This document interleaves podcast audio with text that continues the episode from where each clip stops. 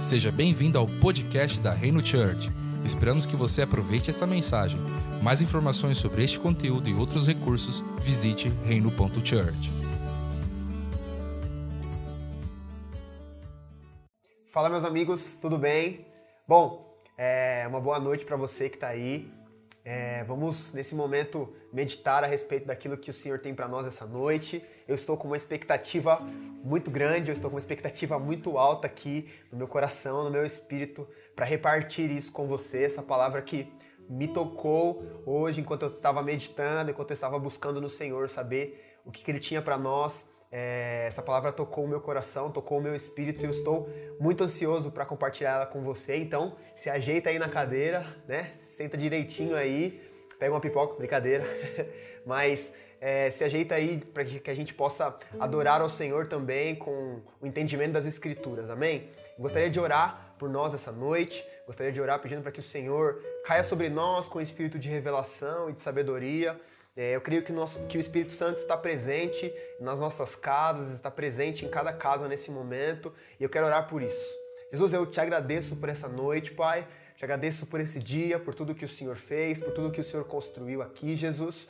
Eu oro para que nós possamos permanecer nesse lugar, Jesus, nós possamos permanecer nesse ambiente de adoração, nesse ambiente de entrega ao Senhor, Jesus. Nós queremos entregar, Jesus, aquilo que nós temos para o Senhor essa noite, Jesus. E eu oro para que o seu espírito de revelação, o seu espírito de sabedoria caia sobre nós, Jesus. Que o Senhor venha nos trazer entendimento da sua palavra, Pai. Que nós não sejamos um povo que perece por falta de entendimento, Pai, mas que nós sejamos um povo sábio, que sabe discernir a sua voz, que sabe discernir aquilo que o Senhor está falando e que obedece os seus mandamentos, Jesus. Fala conosco nessa noite, Jesus. Ministra os nossos corações, nós não queremos sair os mesmos depois dessa, dessa, dessa mensagem. Nós não queremos sair os mesmos depois desse culto, Jesus. Então fala conosco nessa noite, Pai. Em nome de Jesus. Amém. Meus amigos, é, essa semana eu estive é, meditando sobre alguns assuntos, sobre, pensando sobre algumas coisas e eu estava ministrando no âncora aqui essa semana e o Senhor me fez pensar sobre uma mensagem e eu queria, na verdade, é, o Senhor me trouxe um entendimento um pouco mais profundo sobre esse texto, sobre nós de fato construirmos algo para o Senhor dentro das nossas casas. E eu gostaria que você estivesse comigo em sintonia para que a gente pudesse meditar sobre isso nessa noite, amém? Eu gostaria que você abrisse a sua Bíblia comigo em Ageu, capítulo de número 1, versículo de número 2 a 5. Beleza? Ageu, capítulo 1, versículo de 2 a 5. Vamos lá. Diz assim: Assim fala o Senhor dos exércitos. Esse povo diz, esse povo diz: Não veio ainda o tempo, o tempo em que a casa do Senhor deve ser edificada. Veio, pois, a palavra do Senhor por intermédio do profeta Ageu, dizendo: Por acaso é tempo de habitar, dizer vós, em casas a, apaineladas, enquanto esta casa permanece em ruínas? Então, pois, disse o Senhor dos exércitos: Considerai o vosso, considerai o vosso passado. Sabe, eu sinto que nós estamos num tempo onde o Senhor quer construir algo em nós e onde o Senhor quer construir não só algo em nós, mas que também nós precisamos construir algo para Ele nessa estação. É, nós estamos falando sobre sacerdócio no último, no último, na última mensagem o Robert falou sobre sacerdócio e eu queria continuar essa, essa progressão desse entendimento, falando ainda sobre sacerdócio, falando ainda sobre esse assunto e eu queria falar sobre aquilo que precisa, um sacerdote precisa ter para poder ministrar ao Senhor. No Antigo Testamento, os sacerdotes, eles, eles tinham um ofício, eles tinham uma responsabilidade no templo. Ou seja, o sacerdote ele tinha responsabilidade num lugar específico para poder ministrar ao Senhor. E eu queria repartir esse, essa mensagem com você hoje, falando sobre uma construção de algo dentro das nossas casas, dentro das nossas famílias, dentro dos nossos corações, para que nós possamos ministrar ao Senhor. Amém? Então, esse, essa primeira parte do texto de Ageu, ele fala que o povo estava dizendo assim: ainda não chegou o tempo. O povo ele estava querendo adiar o trabalho. Havia uma coisa que precisava ser feita e o povo estava adiando o trabalho, esperando para um outro dia, esperando para um outro momento e não fazendo aquilo que deveria ser feito naquele momento. E o texto diz que porque o povo estava querendo procrastinar, esperar para um outro dia, esperar para uma outra estação, por isso, se você ler aí a o versículo de número é, versículo de número 3 diz assim: Veio, pois, o Senhor, a palavra dizendo por intermédio do profeta Ageu, dizendo.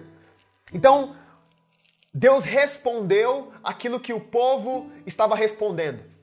Deus tinha pedido para eles fazerem algo e eles quiseram, eles estavam querendo esperar para fazer algo. Eles estavam querendo adiar e por isso veio a palavra de Deus com o propósito de corrigir, com o propósito de alinhar, com o propósito de trazer um, um, um, uma direção e uma diretiva. E eu quero ser profético aqui nessa noite. Eu quero, eu quero fazer denúncias proféticas aqui nessa noite. Talvez no primeiro momento a minha mensagem seja um pouco dura com você, mas o meu objetivo é trazer edificação, consolo e trazer sobre você uma clareza desse tempo e dessa estação para que você possa se mover debaixo daquilo que Deus está fazendo. Amém?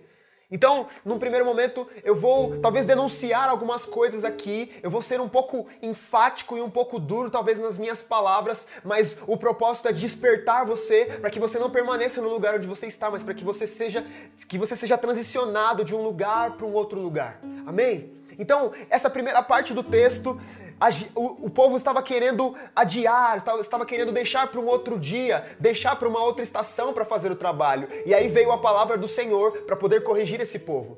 E eu venho aqui hoje como mensageiro de Deus dizer para você, dizer para mim também, porque o Senhor falou comigo primeiro, mas também dizer para você que nós não podemos adiar este tempo. Nós estamos num tempo onde o Senhor está fazendo algo, onde o Senhor está movendo algo, e nós não podemos esperar esse esse movimento acabar para depois nós nos movermos. Nós precisamos fazer algo hoje, nós precisamos fazer algo agora. Nós não podemos esperar a próxima estação. Talvez você esteja esperando a crise passar, você esteja esperando a situação passar para você poder começar a se mover. Mas meus amigos, essa não é a direção de Deus para nós essa noite. A direção de Deus para nós é para nós nos movermos hoje, para nós nos movermos agora. Algo precisa ser feito. Nós não podemos esperar e nem procrastinar. Nós precisamos permanecer focados, permanecer olhando para o que o Senhor está fazendo e entendendo o que o Senhor está fazendo e os movimentos de Deus para essa estação, amém? Então, assim, o povo estava interessado em procrastinar, estava interessado em esperar um próximo tempo, e aí veio a palavra do Senhor para dizer o que eles precisavam fazer. E o versículo de número 4, versículo de número 4, fala assim que no versículo de número 2 ainda, fala que a, a, a, casa do Senhor precisava ser edificada. Era um tempo de edificação, era um tempo de construção. E o povo queria adiar. E aí no versículo de número 4, é, é, ele fala assim: acaso é tempo de habitar vós em casas, é, em casas luxuosas, enquanto a casa permanece em ruínas? Então, eles precisavam edificar algo, eles não podiam, eles não podiam esperar para uma próxima estação, eles não podiam esperar um, um, um, próximo movimento. Então, é tempo de nós levantarmos um altar dentro das nossas casas. É tempo de nós edificarmos um altar dentro das nossas casas. É tempo, é hoje, é agora. Nós não podemos esperar a próxima estação para poder nos mover de acordo com aquilo que o Senhor está querendo fazer nessa estação. Nós não podemos esperar para amanhã o que nós precisamos fazer hoje. Então o povo tinha uma casa luxuosa, mas era uma casa que estava em ruínas. Enquanto eu li esse texto, eu me lembrei de uma frase que uma a mãe do meu padrasto dizia, né? Ela falava assim que tem gente que por vezes, por vezes é por fora bela viola, por dentro pão bolorento. Porque muitas vezes o que está fora parece ser muito legal. O que está fora, o que todo mundo vê, a aparência, às vezes é muito boa, mas às vezes o que está dentro está podre. E é sobre isso que Deus estava falando, e é sobre essa denúncia que Deus estava trazendo ao povo nessa estação. Eles estavam é, com casas bonitas, mas que estavam em ruínas. Olha que paradoxo isso. Era uma casa cintuosa, era uma casa bonita, era uma casa luxuosa, mas era uma casa em ruínas. Então, eu creio que nós estamos em tempos de nós edificarmos algo fora que esteja de acordo com o que está edificado dentro, sabe? Edificar algo fora e algo dentro, para que quando nós passarmos e nós transicionarmos dessa estação que nós estamos para a próxima estação, nós possamos de fato estar é, coerentes, estar conectados com aquilo que Deus está fazendo nesse tempo. Continuando, Ageu, capítulo de número 1 ainda, versículo de número 6, diz assim: Tendes semeado muito e colhido pouco. Comeis, mas não chegasse a se fartar-vos, bebeis, mas não dá para saciar-vos, vesti, mas ninguém se, se aquece. E o que recebe salário recebe para pô-lo num saquetel furado. Sabe o que esse texto nos diz? Esse texto fala de muito trabalho, mas pouco resultado. Eu acredito que essa estação onde nós, até, até esse momento onde nós estamos vivendo como igreja, talvez nós trabalhamos muito, fizemos muitas coisas, edificamos muitas coisas, construímos muitas coisas, mas não teve muito resultado. Então foi muito trabalho, muito cansaço para pouco resultado. E eu acredito que é tempo de nós sermos assertivos nas nossas ações. É tempo de nós sermos específicos e nos movermos de uma forma assertiva. É não, não é trabalhar demais, é trabalhar certo, sabe? Não é trabalhar muito, é trabalhar o necessário. Não é não trabalhar, é trabalhar o necessário para que nós possamos fazer aquilo que nós temos que fazer. Um, um, um, tempo atrás eu estava meditando sobre Jesus, pensando sobre Jesus, e é interessante porque Jesus ele tinha 30 anos e quando ele começou o ministério dele, quando ele terminou o ministério dele, ele terminou o ministério dele com 33 anos. Se a gente parar para pensar talvez numa, numa continha assim, né? Uma continha boba, vamos parar para pensar que a cada 10 anos de Jesus se preparando era para um ano de ministério. A cada 10 anos um ano de ministério. A cada 10 anos aprendendo, 10 anos gerando, 10 anos construindo, para um ano aplicando e sendo assertivo. Nós estamos numa estação e num tempo onde o Senhor quer que a gente construa coisas. Para que quando a gente sair das nossas casas de novo, a gente seja assertivo nas nossas ações. A gente seja assertivo nas nossas atividades. Jesus não perdeu tempo enquanto ele começou o ministério dele. Ele começou e ele cumpriu tudo que ele tinha que fazer em três anos. Por quê? Porque nesse, nesse espaço de tempo de 30 anos, algo foi construído. Algo foi construído em Jesus. O entendimento foi sendo construído. Jesus foi crescendo em sabedoria, em graça, ele foi se tornando homem, ele foi amadurecendo, ele foi também respeitando a cultura local, né? Porque um judeu não ouvia ninguém ali antes dos 30 anos, então Jesus esperou até os 30 para poder começar o seu ministério. E é muito interessante porque se a gente parar para pensar que foram 10 anos de preparo para um ano de aplicação, o quanto que Jesus fez em três anos, que muitas vezes nós estamos aí, nós temos uma vida com Jesus de muitos anos, mas ainda não construímos nada. É uma vida de um cachorro correndo atrás do rabo, sabe? Um ciclo vicioso.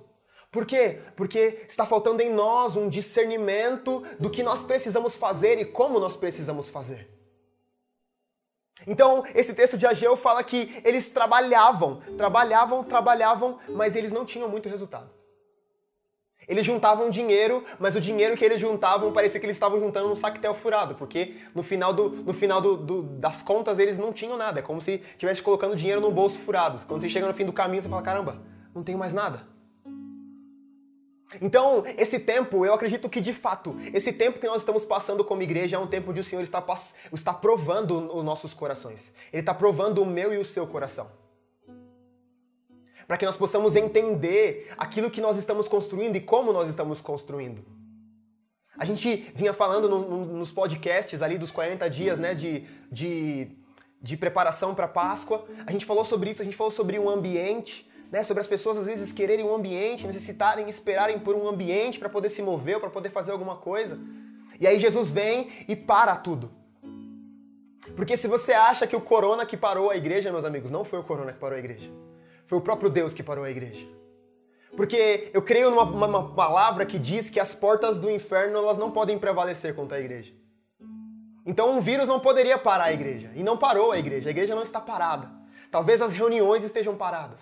Porque talvez as reuniões eram o, o ídolo do povo, né? Eu preciso de uma reunião para ver Deus. Quando Deus quer ser manifesto na minha e na sua vida, no dia a dia e no lugar mais importante onde ele pode ser manifesto, que é dentro da minha e da sua casa. Nós estamos tendo uma oportunidade nas nossas mãos nesses dias e vão existir dois tipos de pessoas. Aquelas que vão entender essa oportunidade e vão abraçar isso com força e com vontade, e aquelas que não vão entender. Aquelas, aquelas que vão esperar a próxima estação mas aquelas que forem esperar a próxima estação é como um jogador de futebol que ele vai chutar a bola, mas ele tá sem treino, sabe? E ele, a bola vem vindo e aí ele perde o tempo da bola e ela passa. E aí ele erra o chute. Entende? É um tempo de nós entendermos que nós precisamos nos mover hoje, nos mover agora, para aquilo que o Senhor está construindo, para aquilo que o Senhor está fazendo, e o Senhor está nos chamando para um lugar nesses dias. É muito pertinente falarmos sobre sacerdócio nesses dias, porque é tempo de nós desenvolvermos o nosso sacerdócio individual. E não existe lugar melhor para um desenvolvimento de sacerdócio do que a minha e a sua casa.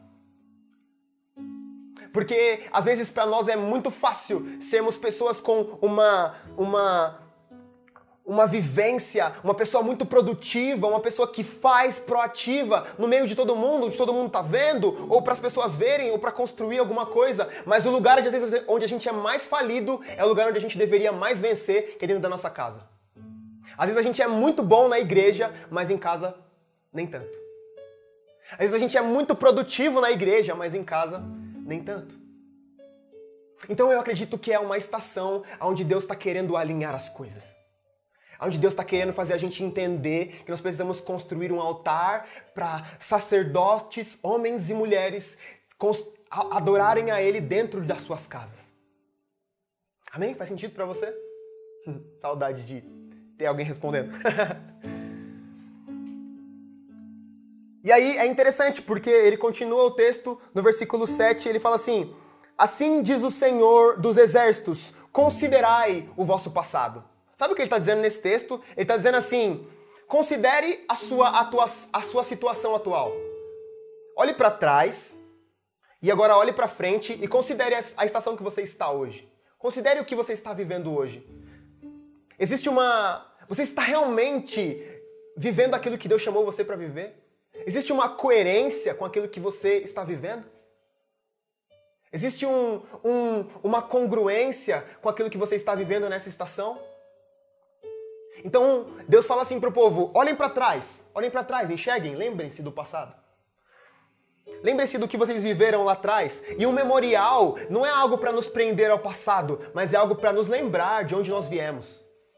Sabe o que Deus, sabe sempre que Deus fala para o povo se lembrar? Sabe o que Deus está querendo fazer? Está querendo restaurar no povo um, um, um sentimento dos primeiros dias. Lembra onde vocês estavam? Pode perceber isso, Deus sempre fala, eu lembro de, lembro de onde eu tirei vocês, lembra o que eu fiz lá atrás. Não é pra gente ser saudosista com o passado, não, é pra, gente nos, é pra, é pra nós nos lembrarmos de onde o Senhor nos tirou. Você se lembra de onde o Senhor te tirou? Você se lembra de quem você era sem Jesus? Você se lembra dos primeiros dias? Então Jesus está querendo é, nos fazer nesses dias, nos lembrar desses dias como um memorial, de falar, cara, eu ainda me lembro dos primeiros dias. Eu ainda me lembro. Eu ainda me lembro de onde Jesus me tirou. Eu ainda me lembro do que Jesus fez na minha vida no início. Eu ainda me lembro. Eu ainda me lembro. Mas às vezes a jornada a gente foi caminhando e foi aprendendo coisas e foi acumulando coisas e, sabe, e foi vivendo ali, empurrando a vida com Jesus e a vida em si com a barriga e foi vivendo e foi vivendo e foi vivendo e em um dado momento a nossa vida parou de ser coerente. Houve, houve uma incoerência entre aquilo que às vezes nós falamos e aquilo que nós vivemos. E aí você pode me perguntar para mim assim, Gustavo, mas como é que eu posso ser coerente então? Me explica aí, como é que faz para ser coerente?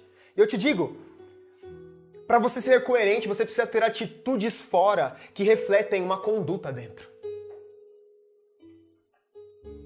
Sabe, às vezes o que falta para nós é termos uma conduta dentro. Às vezes ter uma atitude fora é muito fácil.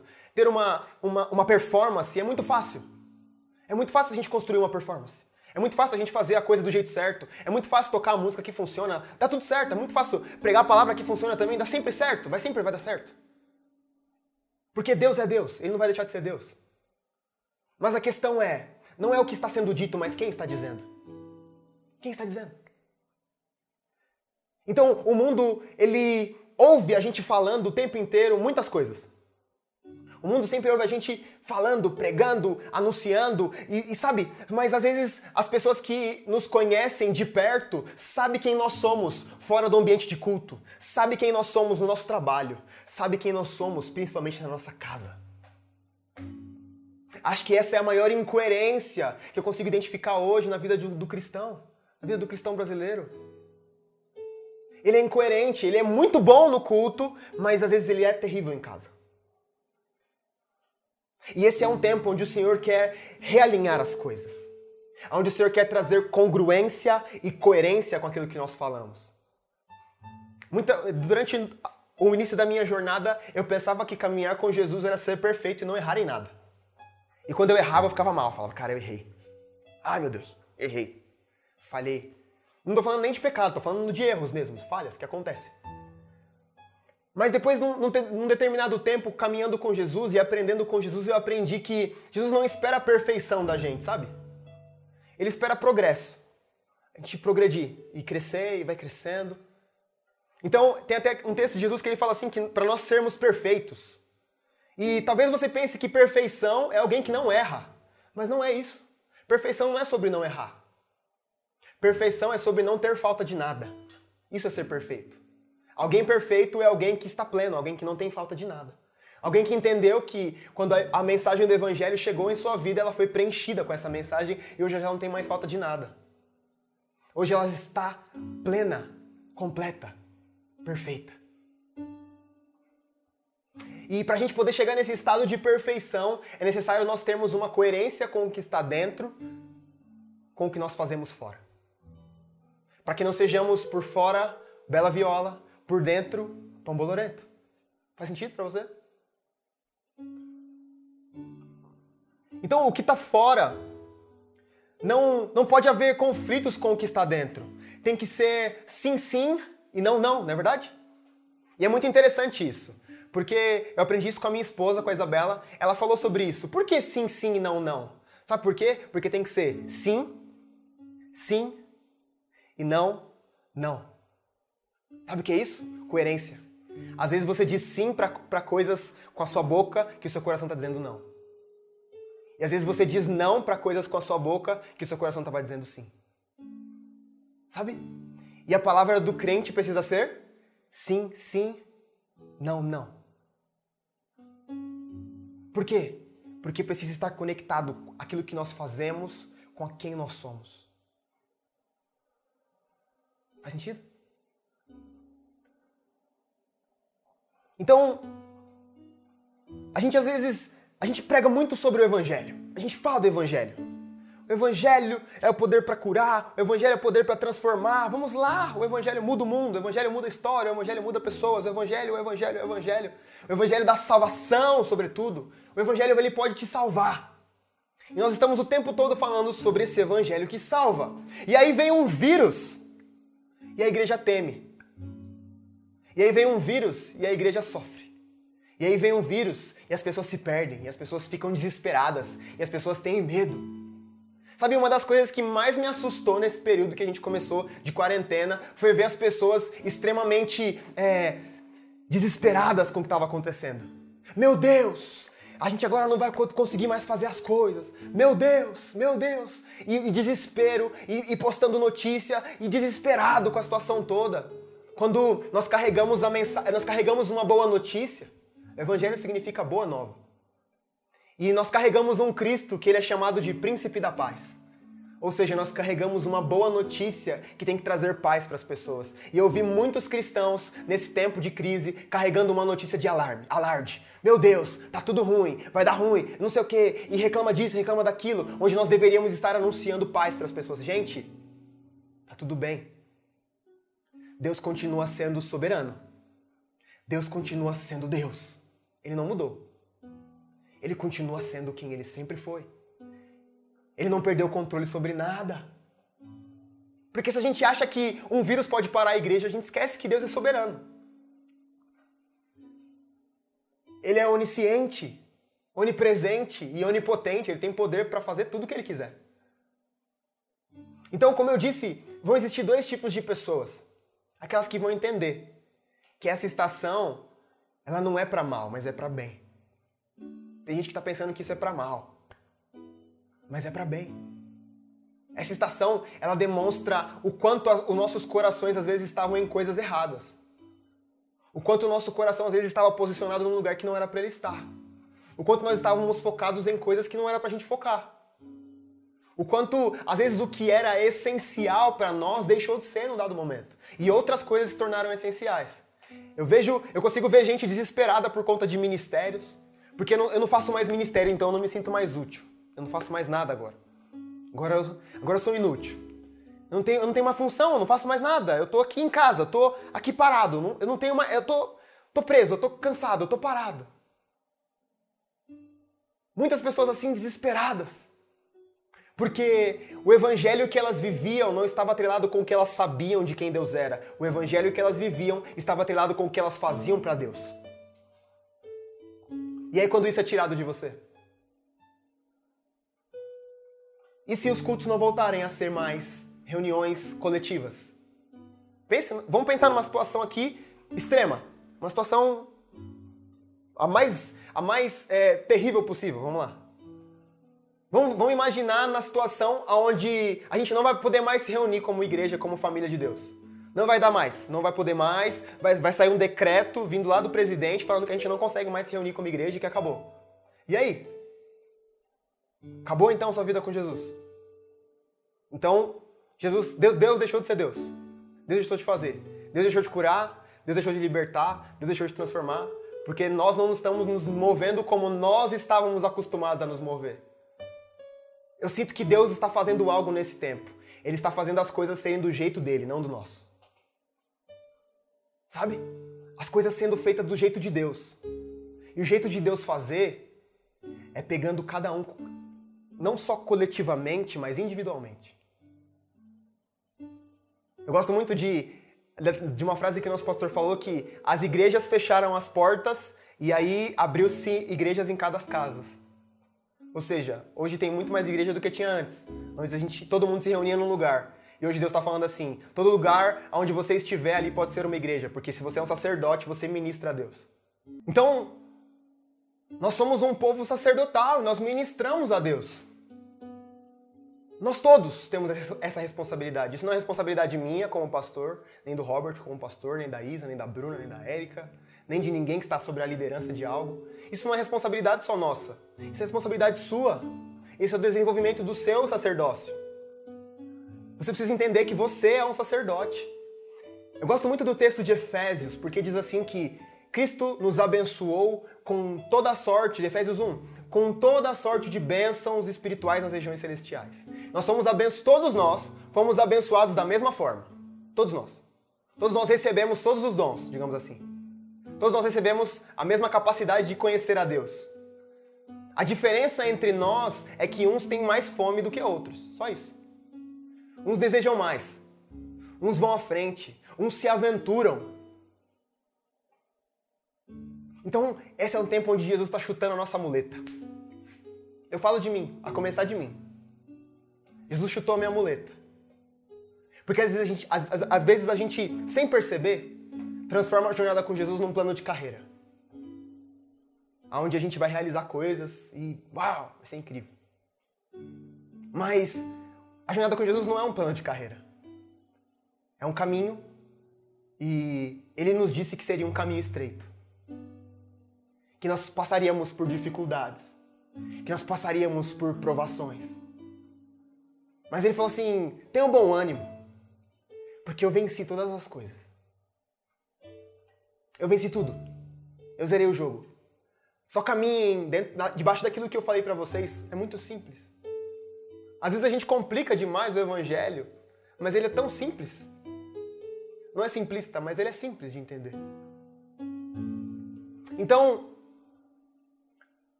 eu quero fazer uma pergunta para você nessa noite. Você está reconhecendo o que Deus está fazendo nesse tempo? Você sabe o que Deus está fazendo? Você consegue discernir o que Deus está fazendo nessa estação? Estou falando de você, não, não de alguém que vai dizer para você o que Deus está fazendo, mas estou falando de você. Você sabe discernir o que Deus está dizendo nessa estação e nesse tempo? Você sabe reconhecer a movimentação de Deus nesse tempo? Eu gosto muito de um texto que está lá em 2 Reis 4.8, você não precisa abrir. Eu vou abrir aqui rapidinho, mas você não precisa abrir não. Segunda Reis, capítulo de número 4, versículo de número 8. Diz assim: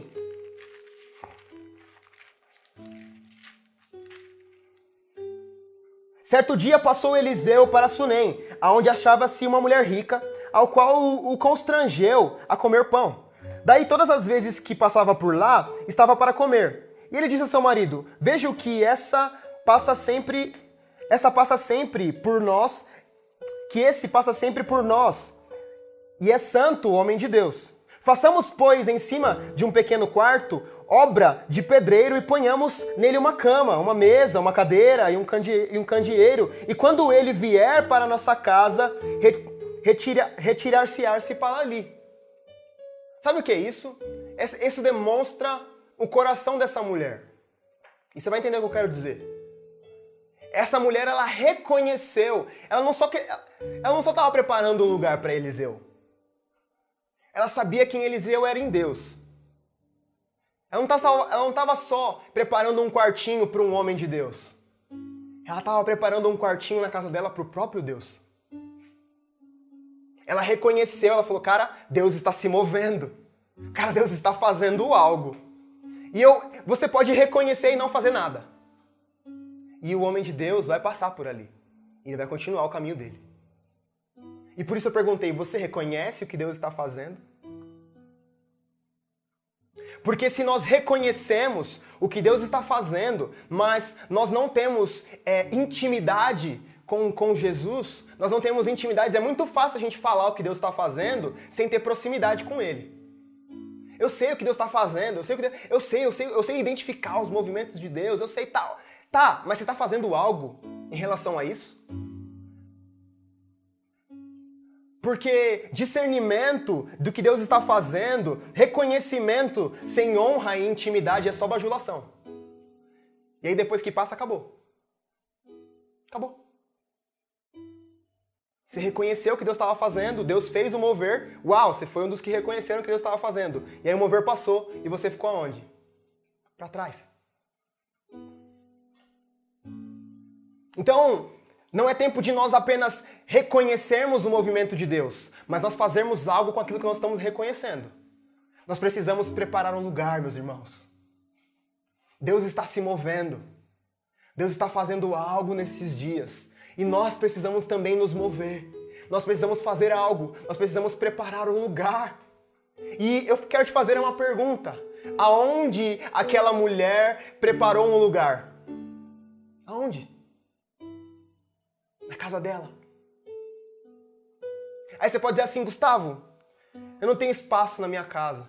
Hum, não, não consigo, por exemplo, construir de fato um lugar físico mesmo, né? A gente, a gente fala de lugares espirituais, isso é muito bom. Mas você precisa ter um lugar físico para Deus também na sua casa. Sabe um lugar, tipo aquelas pessoas que tem um altarzinho assim? Você precisa ter um lugar desse para você ficar com seu pai. É importante. Não é ser idólatra, não. Mas é importante, você, você isso, isso demonstra prioridade. Isso demonstra paixão. Isso demonstra cuidado, zelo. E é interessante porque essa mulher, ela podia ter arrumado uma desculpa dizer, pô, a nossa casa já tá com todos os cômodos estão comprometidos aqui. Então não vai dar para receber o profeta, infelizmente. Não tem como ele dormir no quarto dos meus filhos, não tem como ele ficar no nosso quarto a sala também não tá legal, o sofá tá quebrado, sei lá. Não dá para receber um, um, homem de Deus aqui nesse lugar onde tá. Mas sabe o que essa mulher fez? Diferente de dar uma desculpa, ela tomou uma posição e ela construiu algo. Ela foi lá e construiu. Construiu um lugar. Então, esse, por isso que eu disse no início, não é dia de nós darmos desculpas e esperarmos para a próxima estação, meus irmãos. O que Deus quer fazer, Ele quer fazer hoje. O que Deus quer construir, Ele quer construir hoje. Então, você precisa separar, e eu estou falando de forma física, mas se não, te, não der forma física, tudo bem, mas precisa haver um espaço no seu coração, e se não há esse espaço, você precisa construir.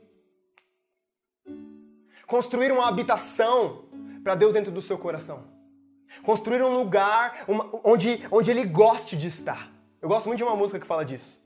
Eu quero ser um lugar aonde você gosta de estar. Eu quero ser a sua casa favorita. Eu quero ser o seu altar.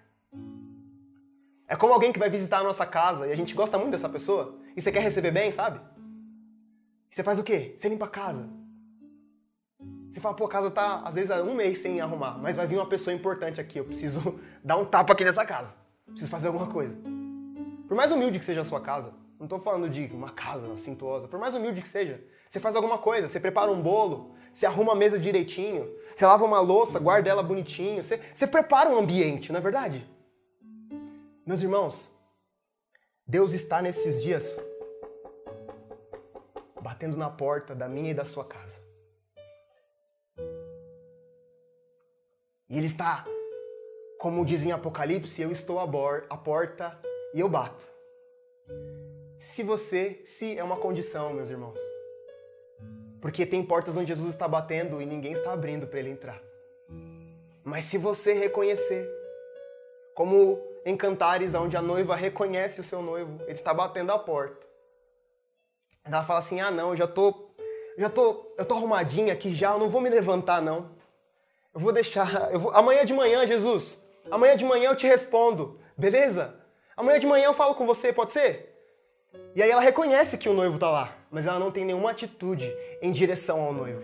E o que acontece? O noivo continua se movendo. E é muito interessante porque se você ler lá, eu acho que está em Cantares 4 ou 5, se eu não me engano, ela reconhece que Deus está batendo na porta dela, que o noivo está batendo na porta dela, ela se levanta, ela não se levanta, ela fala, pô, já tomei um banho, já tô de boa aqui, tô pronta para dormir, não vou levantar agora não. E aí no outro dia, ela tem um, um, um lapso, assim, ela fala, Cara, eu, eu perdi uma oportunidade. E agora, o que, que eu vou fazer? E ela se levanta e vai atrás do noivo. E aí, quando ela vai atrás do noivo, é muito interessante porque ela sai na hora errada.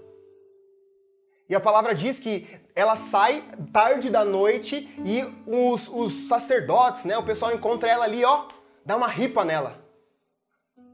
Sabe por que ela apanhou? Porque ela não discerniu a estação. Sabe por que ela apanhou? Sabe por que às vezes algumas coisas na sua vida você tem apanhado? Porque você não tem discernido a estação. Você não tem se movido de acordo com aquilo que Deus quer que você faça, ou você está esperando, procrastinando, esperando para amanhã. Meus irmãos, o que Deus está querendo fazer na minha e na sua vida, Ele quer fazer hoje e Ele quer fazer agora. Tem gente que recebeu o Evangelho e está esperando o dia do Senhor para começar a viver uma vida com Jesus. Meus irmãos, João 17,3, eu amo esse texto. A vida eterna é conhecer. A vida eterna já começou quando você disse sim para Jesus. Então, por que você vai esperar para a eternidade para começar a viver a eternidade? Sendo que a eternidade é conhecer alguém. Se você conheceu Jesus, hoje você tem acesso à, à eternidade. E você tem liberdade. Porque ele preparou um caminho. Eu gosto de Hebreus, eu amo o livro de Hebreus. Porque ele fala assim: venham, entrem no santo lugar. Eu preparei um caminho para vocês. E eu não preparei um caminho só onde você vai e não sabe se vai dar certo lá. Não, eu, eu ancorei. Hebreus 6,19. Ele, ele é como uma âncora que penetra no santíssimo lugar e prepara um lugar perpétuo, permanente para nós naquele lugar. Faz para você? Então, eu disse que eu talvez denunciaria aqui. Eu seria profético no sentido de denunciar algumas coisas que nós estamos nos movendo errado, ou talvez denunciar o seu coração por não estar entendendo o que Deus está fazendo nessa estação. Mas eu não sou, sou, não sou só um profeta que vai trazer uma mensagem dura. Eu quero trazer também um encorajamento e um consolo para você essa noite. Talvez você se identifique em algum dos pontos que eu destaquei até aqui. Talvez você se identifique em alguma das coisas que eu disse até agora. Talvez você não tenha preparado um lugar para Jesus na sua casa nem no seu coração. Ou talvez você já tenha preparado e você já tenha um lugar para Jesus no seu coração, mas esse lugar está em ruínas hoje. Ele está caído. Já havia um lugar antes, mas esse lugar foi destruído. Esse lugar foi derribado. E hoje só tem um monte de pedra. Hoje só tem um monte de entulho. Porque é interessante, o texto de Ageu que a gente leu fala de uma casa que havia sido construída, um templo havia sido construído, algo havia sido edificado. Algo para Deus havia sido edificado. Talvez você já edificou algo para Deus. Mas em um dado momento você se perdeu da rota. Em um dado momento você parou de discernir o tempo de Deus. E essa casa dentro do seu coração e, essa, e esse lugar edificado dentro de você se tornou uma ruína. E hoje você só vive catando pedras, catando os entulhos das experiências que eu tive. Ai, que tempo bom! Era quando Deus fazia. Parece que hoje Deus não faz mais. Ai, que tempo bom quando o louvor era daquele jeito que eu gostava. Ai que tempo bom quando não tinha parede preta. Ai que tempo bom era. Sabe esse saudosismo? Quem tem saudade do tempo antigo não reconhece o que Deus está fazendo hoje. Porque quem reconhece o que Deus está fazendo hoje, fala assim: Senhor, nós estamos nos movendo conforme a nuvem. É fundo preto que é pra gente se mover, então a gente se move com fundo preto, não tem problema. Ah, é com pad que é adoração hoje? Não tem problema. A gente às vezes fica pegando coisinhas pequenas, sabe por quê? É um altar em ruínas. Fica um monte, um monte de pedras pequenas, né? Era algo grande que virou várias pedrinhas. Faz sentido?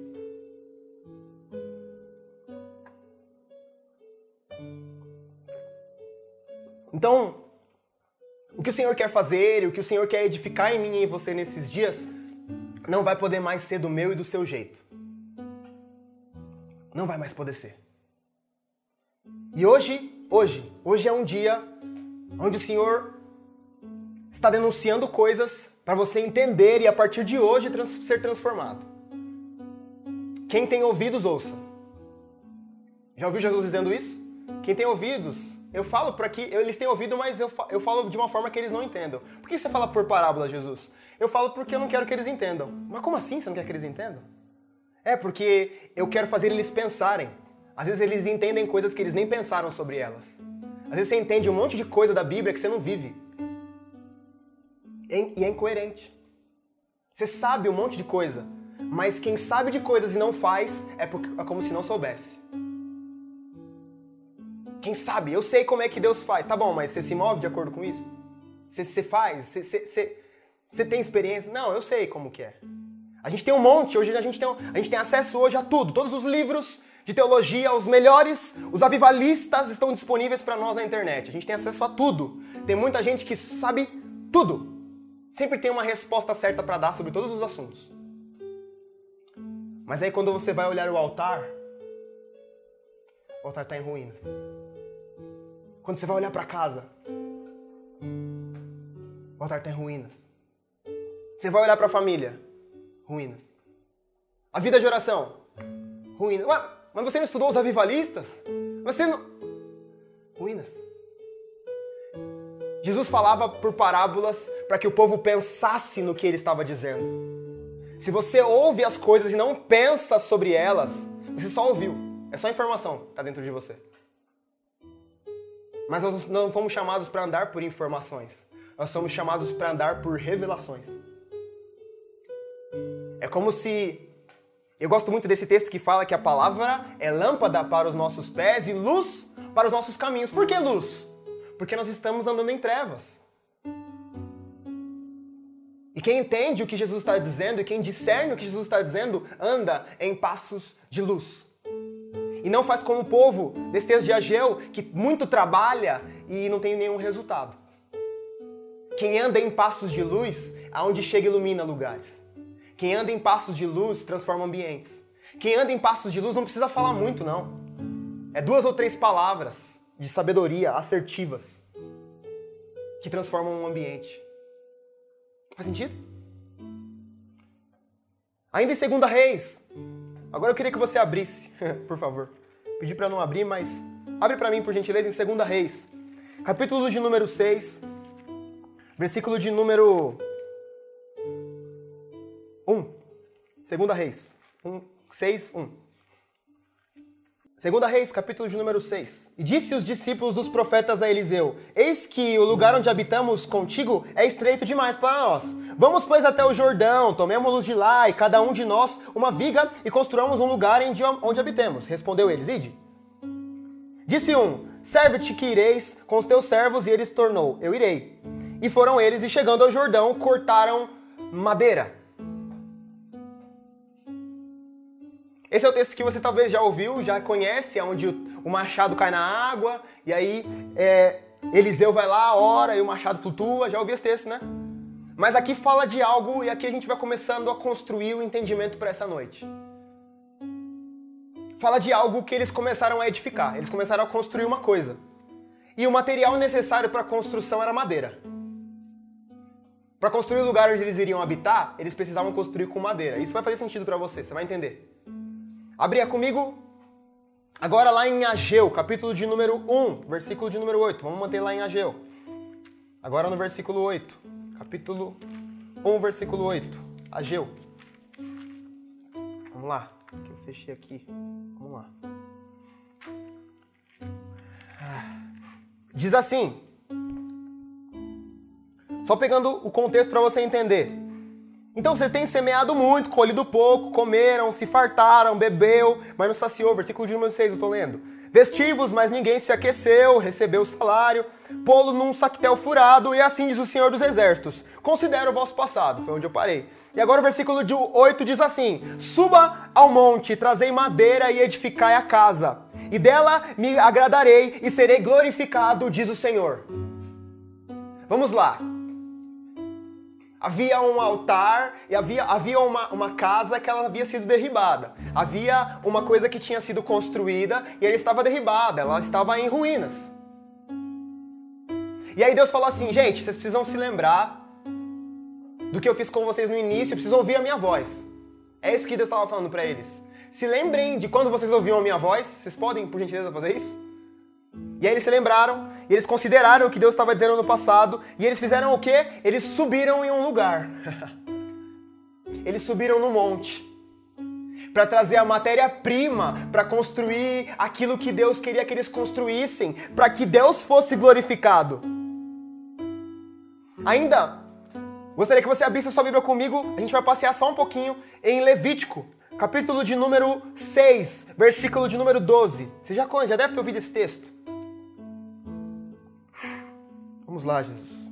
Ei. Uh.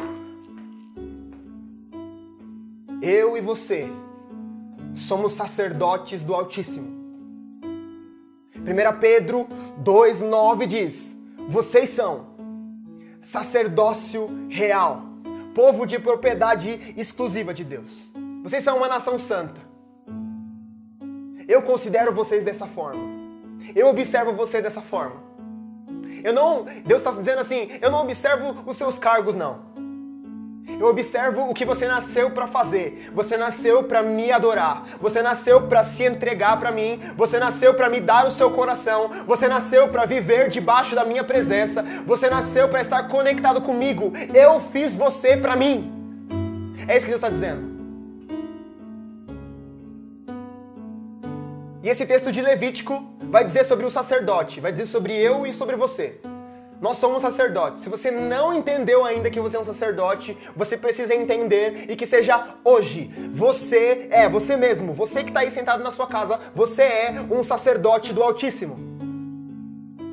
Sacerdote não é só quem faz alguma coisa na igreja. Sacerdote é um povo separado para Deus. Sacerdote é um povo separado para ministrar ao coração de Deus. Sacerdócio é sobre isso. Sacerdote é sobre intercessão. Estar entre duas realidades. Os sacerdotes ministravam a Deus por conta do povo. Os sacerdotes entravam na presença de Deus. O sumo sacerdote entrava uma vez por ano na presença por quem? Por ele e pelo povo.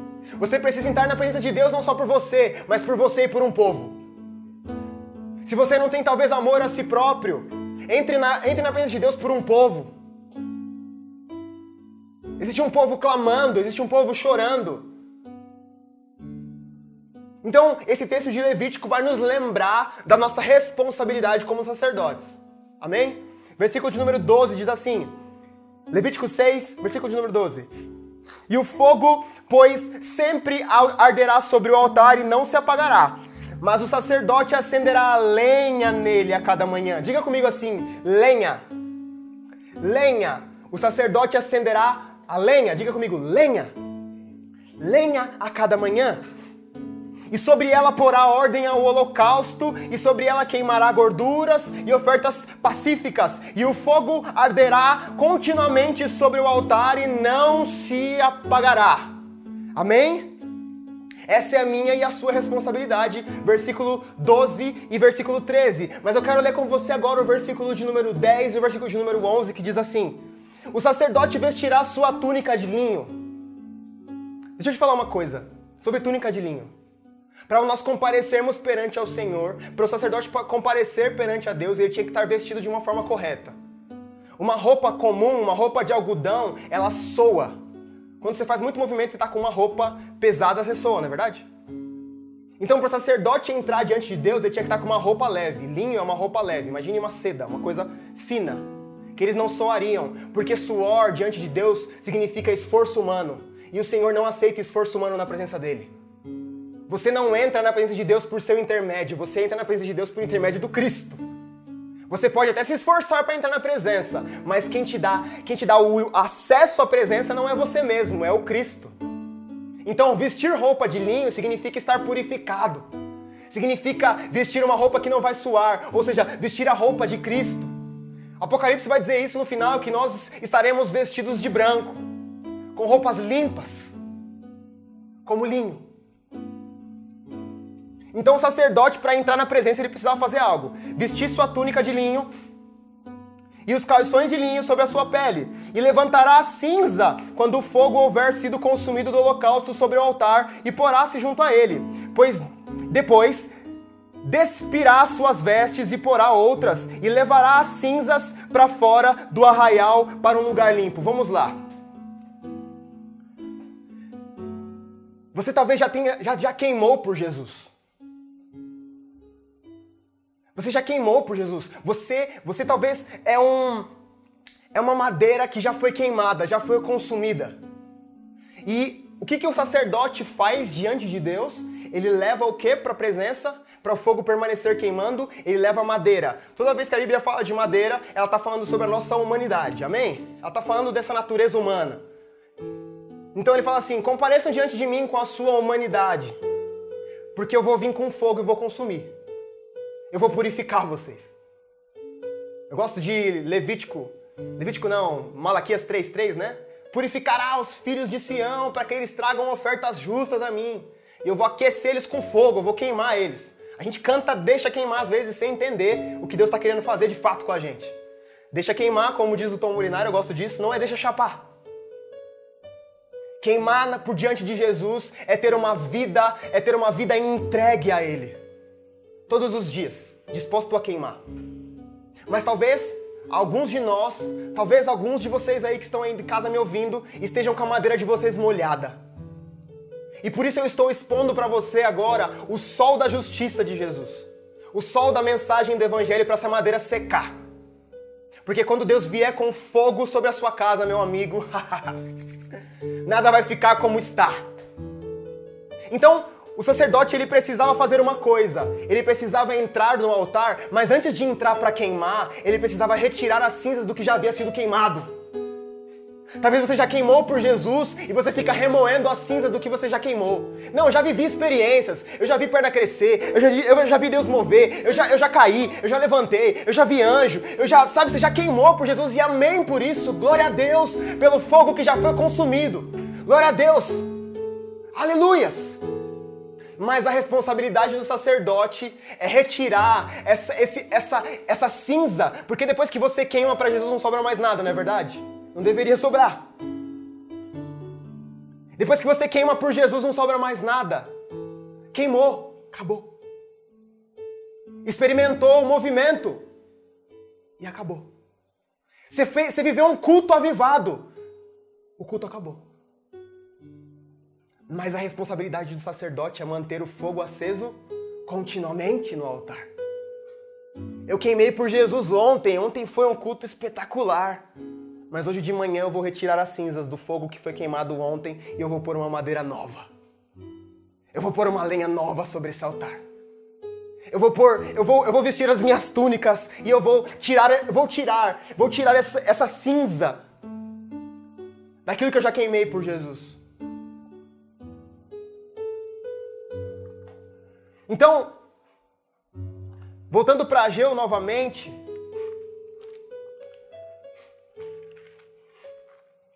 você percebe que Deus fala algo específico para o povo. Vocês precisam construir uma casa para mim, a casa de vocês está em ruínas, mas agora vocês não vão construir a casa do jeito que vocês querem. Talvez você construiu uma casa para Jesus no seu coração e essa casa não é de madeira, essa casa é de alvenaria, essa casa é de pedra. E aí ela foi derribada e fica um monte de resquícios do passado, da vida antiga. Antes de você conhecer Jesus, o seu coração era uma pedra. Era uma casa de pedra. E aí Jesus veio e derrubou a casa. Acabou. E ficou um monte de entulho. E eu me lembro do ministério de João Batista. João Batista vinha para fazer o quê? Aplanar os montes. Ele fala isso. Eu vim preparar um caminho. O caminho tá. O, o lugar onde eu quero construir algo tá cheio de um monte de coisa que não precisa mais, tá cheio de entulho, coisa que não vai servir mais para nada. Eu preciso aplanar esse caminho, eu preciso limpar esse caminho. Como que ele fez isso? Pregando um evangelho de arrependimento. Quer limpar o seu coração? Arrependa-se. Nós estamos em dias onde nós precisamos nos arrepender de não entendermos o que Deus está fazendo. E esses dias não vai ter exposição para ninguém. Porque às vezes para nós é fácil queimar com outros fogos queimando ao nosso redor. Com outras pessoas queimando ao nosso redor. É fácil. Queimar num lugar onde tem gente queimando é fácil. O desafio desses dias e o que o Senhor está, o Senhor está esses dias é querendo secar sua madeira que está molhada. Você precisa queimar por Jesus. Só que agora a responsabilidade não é mais de ninguém, mas é só sua, porque hoje você está dentro da sua casa. Você não tem mais aquele irmão que queima de verdade por Jesus, que é extravagante, para você olhar para ele e falar, cara, uau, vou, vou junto. Hoje o que você tem é a sua casa, hoje o que você tem é a sua família. E hoje o que você tem é a maior oportunidade de todas, que é de queimar por Jesus dentro da sua própria casa. Nós estamos em dias onde os nossos cultos vão precisar ser pontuais. A gente vai se reunir para coisas pontuais. Já, já, já foi o tempo, meus irmãos, da gente se reunir para ficar falando das mesmas coisas, nós precisamos agora nos reunir para coisas pontuais, nos reunir para definir coisas para as próximas estações, nos reunir como uma eclésia. Eclésia era um grupo de pessoas que se reuniam para resolver problemas. Os nossos cultos nesses dias, eles precisam se tornar um lugar onde nós nos reuniremos para entender e para começar a discernir o que nós precisamos fazer ao nosso redor e resolver os problemas. Chega de se reunir para si mesmo. Chega de se reunir só, só queimar por queimar. Nós estamos num tempo onde nós precisaremos começar a queimar e essa e esse e eu estava vindo hoje para cá e eu vi na, na estrada um, uma fumaça muito grande. Porque quando a madeira queima, gera algo, gera fumaça. E é interessante porque no Santíssimo Lugar, para o sacerdote poder entrar lá, ele tinha que jogar incenso dentro do Santíssimo Lugar. Para poder entrar diante de Deus, precisava haver fumaça, para que ele né, não pudesse ver. Nós estamos nos dias de preparar a volta de Jesus, meus irmãos. Nós precisamos queimar agora, mas produzir um, um, uma fumaça que vai se espalhar pela terra e preparar o ambiente para a volta do noivo. Faz sentido para você? Então olha que, olha que doido isso. A casa que Deus quer fazer em nós precisa ser feita de um material específico. Lembra o texto que eu li de 1 Reis, 2 Reis? E o texto que eu li de Ageu, e o texto que eu li de Levítico, todos eles utilizam a mesma matéria-prima: o fogo, a madeira. A madeira. Porque uma casa construída de madeira, Deus pode vir com fogo, consumir, e você fala assim, cara, Deus destruiu tudo agora. Não, Ele não destruiu tudo. Ele está fazendo tudo novo de novo. As misericórdias do Senhor se renovam. Ele se renova, ele se faz novo todos os dias.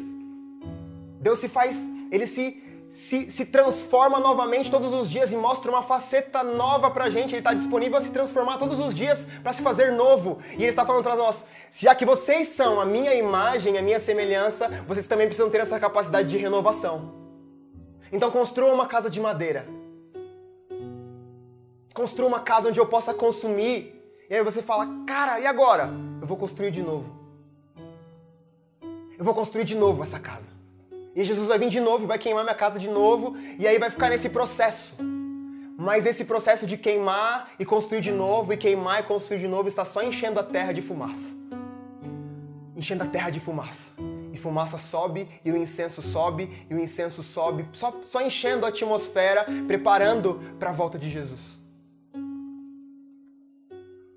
Então, as casas de madeira, elas não deixam cinzas, elas deixam ruínas. Sabe o que são ruínas? São lembranças ruins.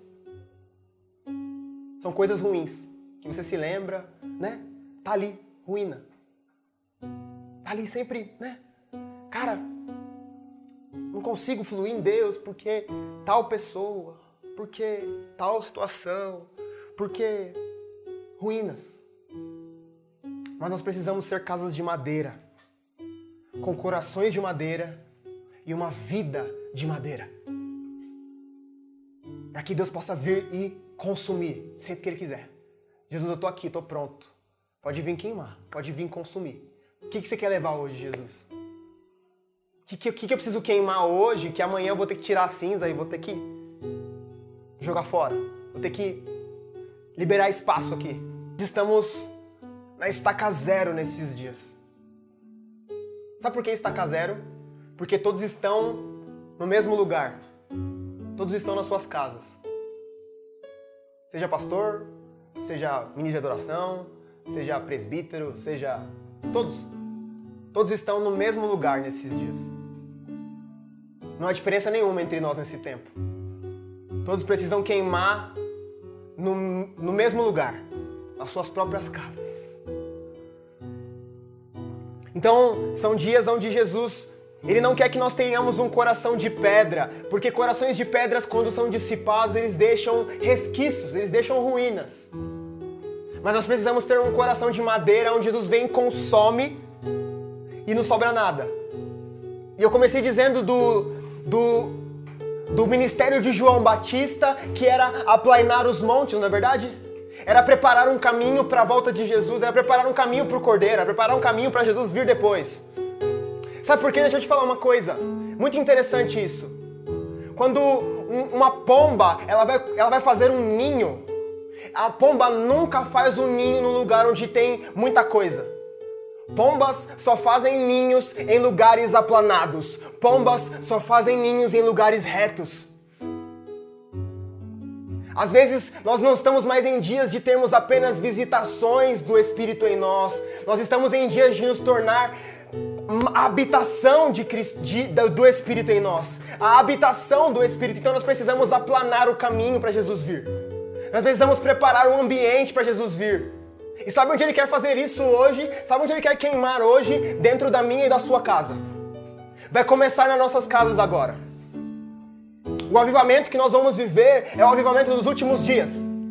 O avivamento que aponta para a volta de Jesus. Eu gostei muito de uma frase que eu ouvi do Tom esses dias falando que Jesus, no final da rua, virando à direita, Jesus já está voltando.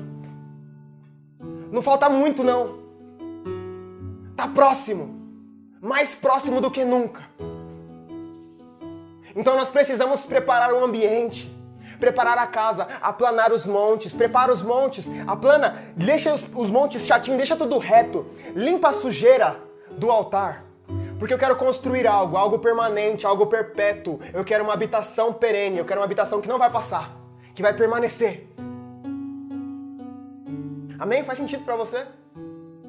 Então, é muito interessante isso porque João aplanava os montes e preparava o povo porque haveria de ser construído o ministério do Cristo. E nós estamos nesses dias Precisamos aplanar os montes, não fora agora, mas agora é dentro. Aplanar os montes dentro do meu e do seu coração, dentro das nossas casas. Precisamos preparar um ambiente para Jesus poder habitar, tabernacular ali, permanecer. Então, se num pior dos casos, como eu disse no início, se não tivermos mais cultos onde nós nos reuniremos, coletivamente que nossas casas e que sejam um lugar onde Jesus vai ser adorado e amado. Porque nós não precisamos de nada que está fora. Tudo foi colocado dentro de nós. Talvez a nossa, a nossa natureza humana grite por coisas de fora. Mas o que Jesus quer fazer, ele, ele vai começar de dentro. Ele vai queimar por dentro. Ele vai consumir por dentro. Sempre é de dentro para fora. E eu gosto muito do texto de Isaías 43, a gente tá partindo pro final agora, é sério, de verdade. Não é palavra de pregador. Isaías 53, eu, eu tenho amado ler esse texto, sabe? 53, é isso mesmo? Deixa eu ver.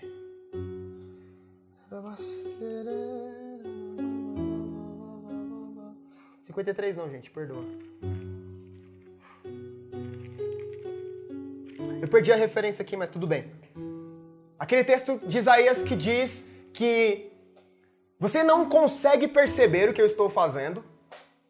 Eu estou fazendo uma coisa nova. Eu estou fazendo rios brotarem no meio do deserto. Eu estou fazendo o improvável acontecer. Sabe o que é improvável acontecer? É Deus começar a fazer uma coisa louca dentro da sua casa aí. Isso é improvável. Talvez você não esperasse por isso nesse tempo. Mas é exatamente isso que Deus quer fazer nessa estação. Ele quer começar a fazer o improvável. Eu estou fazendo rios brotarem no meio do deserto. Eu estou fazendo uma coisa nova. Será que vocês não podem ver? Será que vocês não conseguem perceber? Que a movimentação está mudando? Que eu estou querendo fazer uma coisa nova? Será que vocês não estão discernindo? Será que vocês não conseguem perceber? Porque senão, senão nós seremos como aquele povo que ouvia o que Jesus dizia, mas não entendia o que Jesus dizia. Ouvia, mas não entendia. Eu ouvi, mas, poxa, que, que palavra incrível, cara. Uau! Mas eu não estou entendendo nada. E Jesus fala assim: e eles não se convertem não se arrependem porque eles não entendem o que eu estou dizendo. Então Jesus está falando assim para nós nessa estação: vocês precisam entender o que eu estou querendo fazer neste tempo. Eu estou fazendo algo, eu não parei de me mover. Eu não deixei de ser Deus. Eu não deixei de, eu não deixei, eu não, eu não deixei de ter controle sobre as coisas, eu não deixei de ser soberano. Não, não, não, eu continuo sendo o mesmo Deus. Eu continuo sendo o mesmo Deus que cura, que sara, que transforma, que muda realidades. Eu continuo sendo, eu não mudei. Talvez a perspectiva de vocês pode ter mudado, mas eu ainda não mudei. Eu continuo sendo Deus. Eu continuo tendo o controle do mundo na palma das minhas mãos. Eu continuo tendo percepção de tudo que está acontecendo. Eu sei de tudo que está acontecendo. E ainda em Ageu, a gente já está partindo para o final de verdade. Capítulo de número 1 ainda, versículo de número 12, diz assim: Então Zorobabel, filho de Salatiel, e Josué, filho de, de Josadaque, o sumo sacerdote e o resto do povo se atentaram à voz do seu Deus e às suas palavras do profeta Ageu, aos quais o Senhor deu e tinha que tinha mandado dizer, e o povo temeu diante do Senhor. E aí o versículo 13 diz assim: Então Ageu, o enviado do Senhor, falou ao povo segundo a mensagem do Senhor, dizendo: Eu sou convosco, diz o Senhor. Eu venho nessa tarde, nessa noite, como, como Ageu dizer para um povo: Atentem-se à minha voz. Vocês não estão sozinhos. Eu ainda sou Deus. Eu ainda, eu, a minha promessa ainda permanece quando eu disse que estaria com vocês até a consumação dos céus. Eu, eu, eu não mudei a minha palavra, eu não mudei de opinião. Eu não, eu não sou volátil aos sentimentos como vocês seres humanos são. Não, não. Eu sou Deus. E a minha palavra não mudou. A minha palavra continua sendo a mesma. A minha palavra continua sendo: Eu sou convosco. Eu, eu preparei uma habitação dentro dos seus corações. Eu quero habitar aí, eu quero morar aí. Eu não mudei. Eu continuo sendo Deus. E é interessante porque em uma versão da Bíblia diz que é, Aqui, nessa versão que eu li, ela fala como todo o resto do povo se atentaram à voz de Deus. Mas tem uma versão que fala sobre os remanescentes ouvem a voz de Deus. Talvez a sua versão esteja assim. Sabe o que são remanescentes? São um povo dentro do povo. Existiam, né, no tempo de, de, de Eliseu ali, né, do, do profeta, que ele de Elias, né? Que ele falou, cara, eu vou, meu Deus, eu vou acabar com a minha vida agora. Calma, não acaba com a sua vida ainda não. Ainda tem mais sete mil que não se dobraram. Ainda tem um povo ainda que não, não, não, não, não baixou a guarda, que permanece lutando. Calma, você não está sozinho.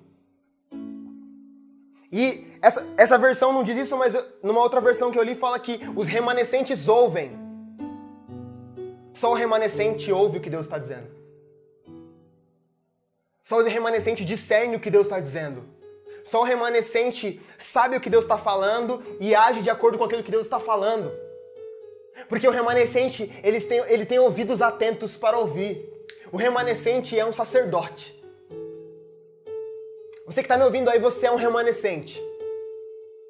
Você pode olhar ao seu redor e ver muita gente que. Você pode olhar e falar, cara, muita gente está se dobrando aí, cara. Muita gente está se dobrando diante desse, dessa situação do vírus. Muita gente está se dobrando diante da situação é, pandêmica. Muita gente está se dobrando, está se, se martirizando. Mas ainda existe um povo dentro desse povo. Um povo que não se dobrou. Um povo que ainda se lembra que Deus continua sendo Deus. Um povo que ainda se lembra que Deus continua tendo controle sobre tudo. E um povo que se lembra que o caminho até Deus ainda continua sendo o caminho do arrependimento e que precisa se arrepender nesse tempo e nessa estação para ele poder aplanar os montes e preparar o caminho para a próxima estação que é a volta de Jesus. Nós estamos num período transitório, num período de transição, de entrando, entrando num tempo onde nós vamos preparar a volta de Jesus. E precisa haver em nós o mesmo sentimento que, havia na, que havia na igreja primitiva, onde naquele tempo eles já esperavam a volta de Jesus. Eles já estavam, cara, Jesus vai voltar amanhã, eu preciso, eu preciso fazer o que eu tenho que fazer hoje, eu preciso resolver minha vida hoje, porque Jesus vai, vai, vai voltar amanhã. Então por isso que eles davam as coisas, por isso que eles vendiam as coisas, por isso que eles não tinham apego com nada. Acabou indo para um extremo ruim, né? Que eles ficaram desleixados demais com tudo. Mas assim, o que eu quero dizer para nós é que nós não, não, não vamos ser desleixados nesse tempo. Mas nós precisamos ter esse mesmo fogo e essa mesma paixão de, cara, Jesus está voltando a qualquer momento. Eu lembro que quando eu comecei no Evangelho, quando eu conheci Jesus, eu lembro que eu tinha um medo de ser pego pecando. Fala, cara, se eu pecar hoje, Jesus pode voltar e eu vou ficar aqui. Aquela doutrina escapista, né? As roupas vão ficar, eu vou, vou ficar. As roupas vão ir, eu vou ficar. Nós não cremos, amém, na doutrina escapista. Nós cremos que a Nova Jerusalém descerá dos céus. Mas Havia um temor, havia um respeito pela presença. Falar, cara, eu preciso ser encontrado com as mãos limpas e com o coração puro. Eu preciso ser encontrado fiel. Jesus não espera de nós perfeição, não. Na verdade, espera assim, plenitude. Ele espera que nós, que nós não tenhamos mais falta de nada, que Ele seja suficiente para nós. Jesus espera a perfeição de nós, sim. Mas não a perfeição segundo os homens, mas a perfeição segundo Deus. Jesus espera que nós sejamos perfeitos e que exista um anseio dentro de nós da volta dele, aguardando, apressando e esperando, né? Tem uma canção que diz isso, apressando a volta de Jesus e ao mesmo tempo esperando. A gente trabalha para apressar, mas ao mesmo tempo a gente aguarda. Então, os remanescentes eles ouvem a voz de Deus. Eles ouvem o que Deus está dizendo e se atentam à voz do Senhor teu Deus e cumprem essas palavras eles cumprem o que o seu Deus tinha mandado fazer. E o povo temeu, o povo temeu o Senhor. Nós precisamos voltar aos dias onde nós temíamos o Senhor. Não estou falando de medo de Deus, estou falando de temor. Sabe o que é temor? Profundo respeito. Reverência. Reverência. Deus está no lugar. Cara, calma aí. Hoje a gente faz as coisas do nosso jeito e acha que está tudo bem. Deus continua sendo o mesmo, gente. Deus continua sendo um Deus forte e poderoso. Continua sendo um Deus de guerra, fogo consumidor. Amém? Eu quero encerrar com o último texto ainda em Ageu.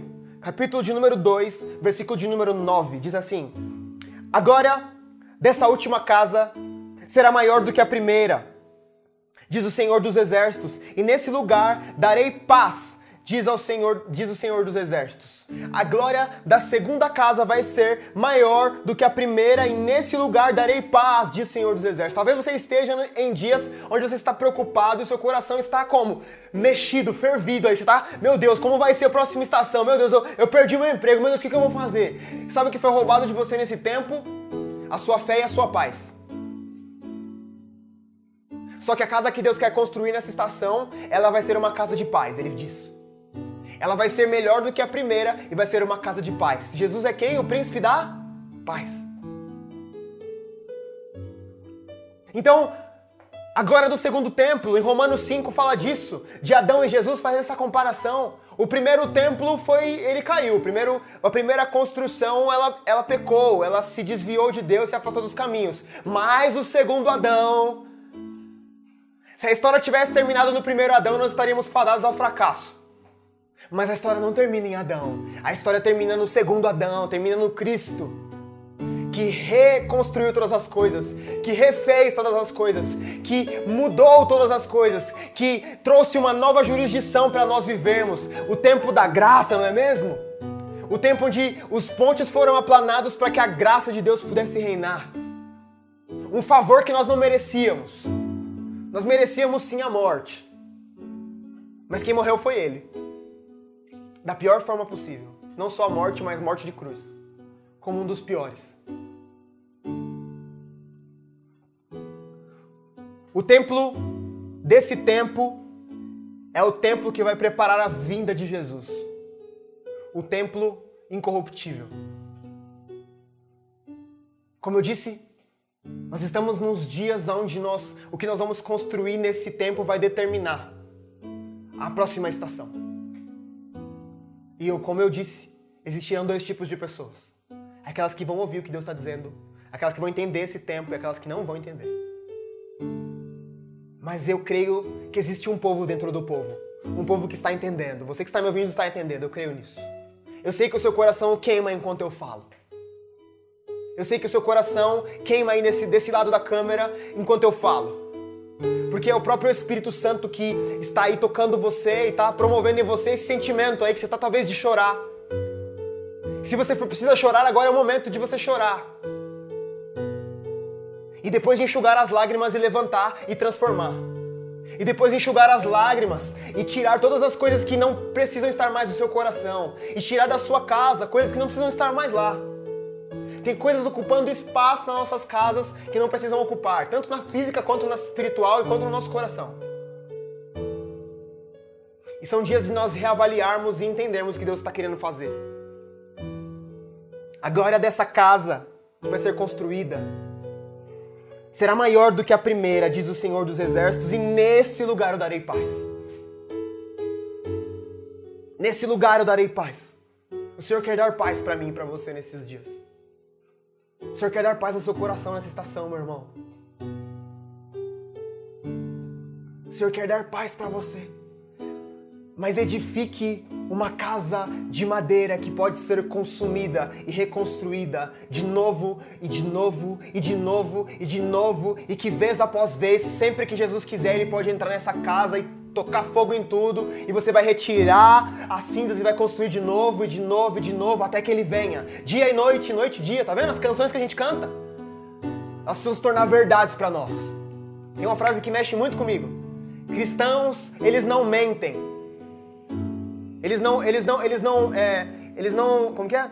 Eles não, eles não falam mentiras, eles cantam mentiras.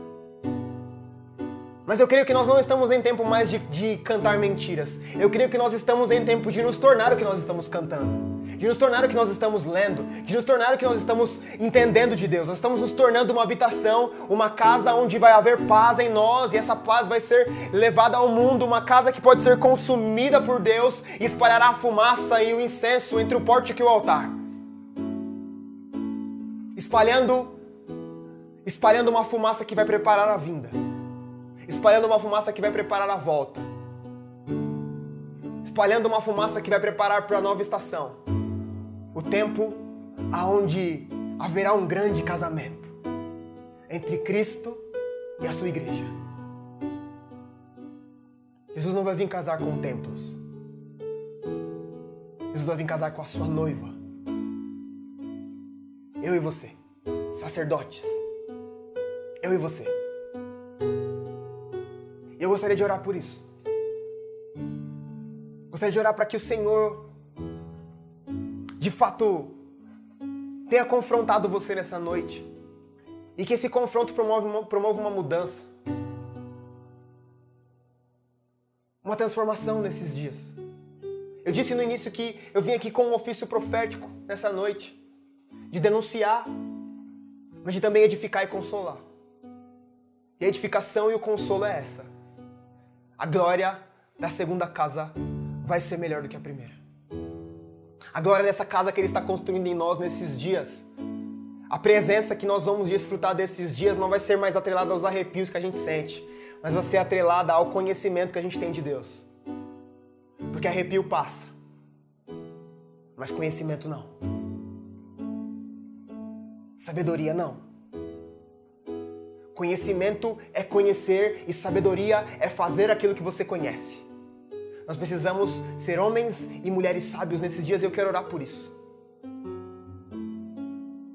Jesus, eu oro para que a Sua presença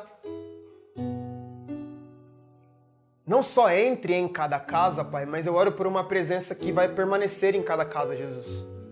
Não por uma presença que vai ir e voltar, né? Mas eu oro por uma presença permanente, Jesus. Eu oro para que os meus irmãos, Pai, todos aqueles que estão ouvindo essa mensagem, Pai, preparem de fato um lugar e um ambiente para o Senhor nas suas casas, seja de forma física, mas também um lugar em seus corações, Jesus que haja um lugar separado, Jesus, para que o Senhor possa vir, que haja um lugar separado para que o Senhor possa tocar, que haja um lugar separado para que o Senhor possa transformar, que haja um lugar separado para que o Senhor possa mudar, mas que também haja um lugar preparado para que o Senhor possa vir consumir e queimar e levar tudo aquilo que não que não é que não pertence ao Senhor. Leve toda a nossa natureza humana, Jesus, pode levar. Pode entrar, a casa pertence a você, Jesus. Nós queremos deixar a porta aberta para você entrar e que você entre nas nossas casas e ceie conosco, Jesus. Hoje não é dia de ceia, mas a ceia não tem a ver com um rito religioso. A ceia tem a ver com um ambiente preparado para se sentar com o rei. Nós não fazemos ceias por um rito religioso, nós fazemos ceia porque nós preparamos um ambiente para você. Então nós desejamos isso, Jesus. Nós desejamos não apenas fazer um rito de ceia, mas nós desejamos viver uma vida de ceia. Uma vida que prepara um ambiente e um lugar para você, Jesus uma vida que prepara um lugar para que você se assente, uma vida que prepara um lugar para que você fale, uma vida que prepara um lugar para que você mude, uma vida que prepara um lugar para que você transforme, uma vida que prepara um lugar onde a gente possa comer o pão e vinho que vem das suas próprias mãos, Jesus.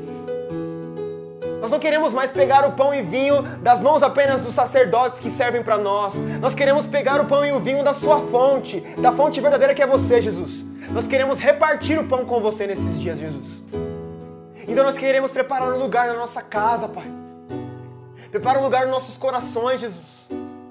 Separa um lugar para nós, aonde nós possamos cear com o Senhor dia e noite, noite e dia, aonde, aonde nós permanecemos na Sua presença, queimando de amor por você, Jesus. Eu oro por o amor dos primeiros dias voltando a corações nessa noite, Jesus. Eu oro por o sentimento dos primeiros dias, não a imaturidade dos primeiros dias, mas aquele fervor dos primeiros dias que às vezes nem sabia muito da Bíblia, mas tinha um fogo queimando em seus corações para anunciar a mensagem.